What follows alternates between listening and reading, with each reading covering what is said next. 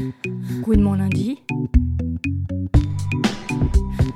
Votre phare dans la nuit.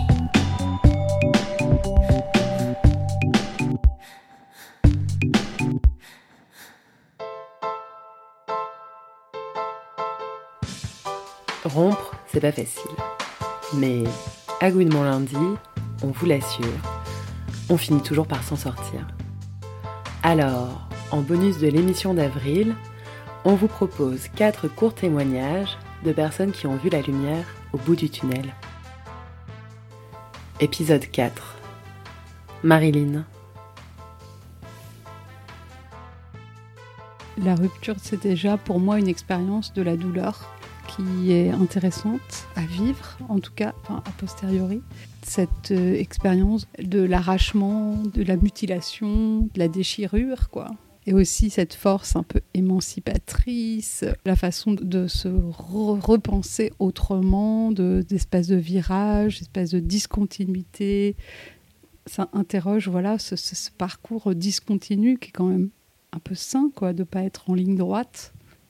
Intéressant, c'est peut-être en profiter pour euh, dénoncer des, relations qui seraient trop figées dans un modèle euh, traditionnel du couple, un peu unilatéral et qui nous permet de repenser des relations plus ouvertes et plus libres et auquel cas la rupture elle, euh, elle permet justement de se libérer de ça peut-être il y a une sorte d'enjeu quand tu commences une histoire, parce qu'on sait qu'on peut aussi avoir des, des satisfactions inversement proportionnelles à la souffrance qu'on peut en retirer.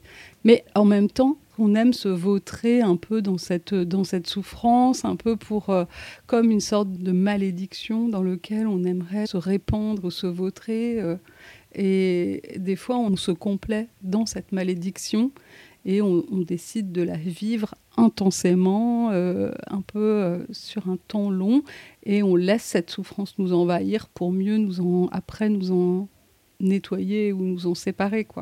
En fait, on se rend compte qu'il n'y a pas grand-chose d'autre que le temps qui nous, qui nous soigne en fait de cette euh, souffrance. J'ai pas de- d'expérience de la rupture autre qu'une importante rupture que j'ai eue récemment, il y a moins de deux ans. Ce que j'ai trouvé intéressant dans cette euh, rupture et que je, je crois avoir presque mieux réussi que la relation elle-même, c'était de trouver des moyens de communication qui étaient plus doux que euh, pendant la relation, c'est-à-dire de communiquer par de l'écrit ou communiquer par un- avec un temps de réflexion. On a appris à communiquer de façon plus constructive après la rupture.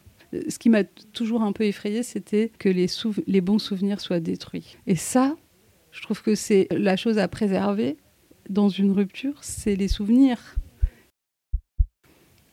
C'est intéressant de rompre avant la fin. Je trouve que c'est ce qui est peut-être important. De Le bon conseil que je donnerais, c'est de ne pas attendre, pas, ne pas rompre trop tard. C'est intéressant de rompre au bon moment. Non, ce que je trouve intéressant, c'est que la rupture, il n'y a pas d'âge pour ça. C'est a- c'est que, en fait, on apprend finalement très peu de choses de nos erreurs et on les reproduit sans cesse. Et en fait, on, oui, on progresse assez peu, on pourrait dire, sur ce sujet, je trouve. On refait toujours les mêmes erreurs. Il y a aussi cette idée de... Il y a cette, cette notion de blessure narcissique dans, dans, la, dans la rupture qui est liée au fait qu'on attend de lire dans le regard de l'autre qu'est-ce que je vaux? Et cette, cette blessure narcissique de celui qui est quitté, on aimerait pouvoir s'en défaire. Enfin, ce qui serait intéressant, c'est d'échapper à cette, cette- ce jugement qu'on s'impose à, à nous-mêmes de, de regarder notre valeur dans le regard des autres. Quoi. Euh, bah, moi, je trouve clairement que enfin, l'amour est un sentiment qui est survalorisé ou surestimé parce que finalement, c'est quand même quelque chose d'hyper conservateur et hyper rétrograde, tu vois.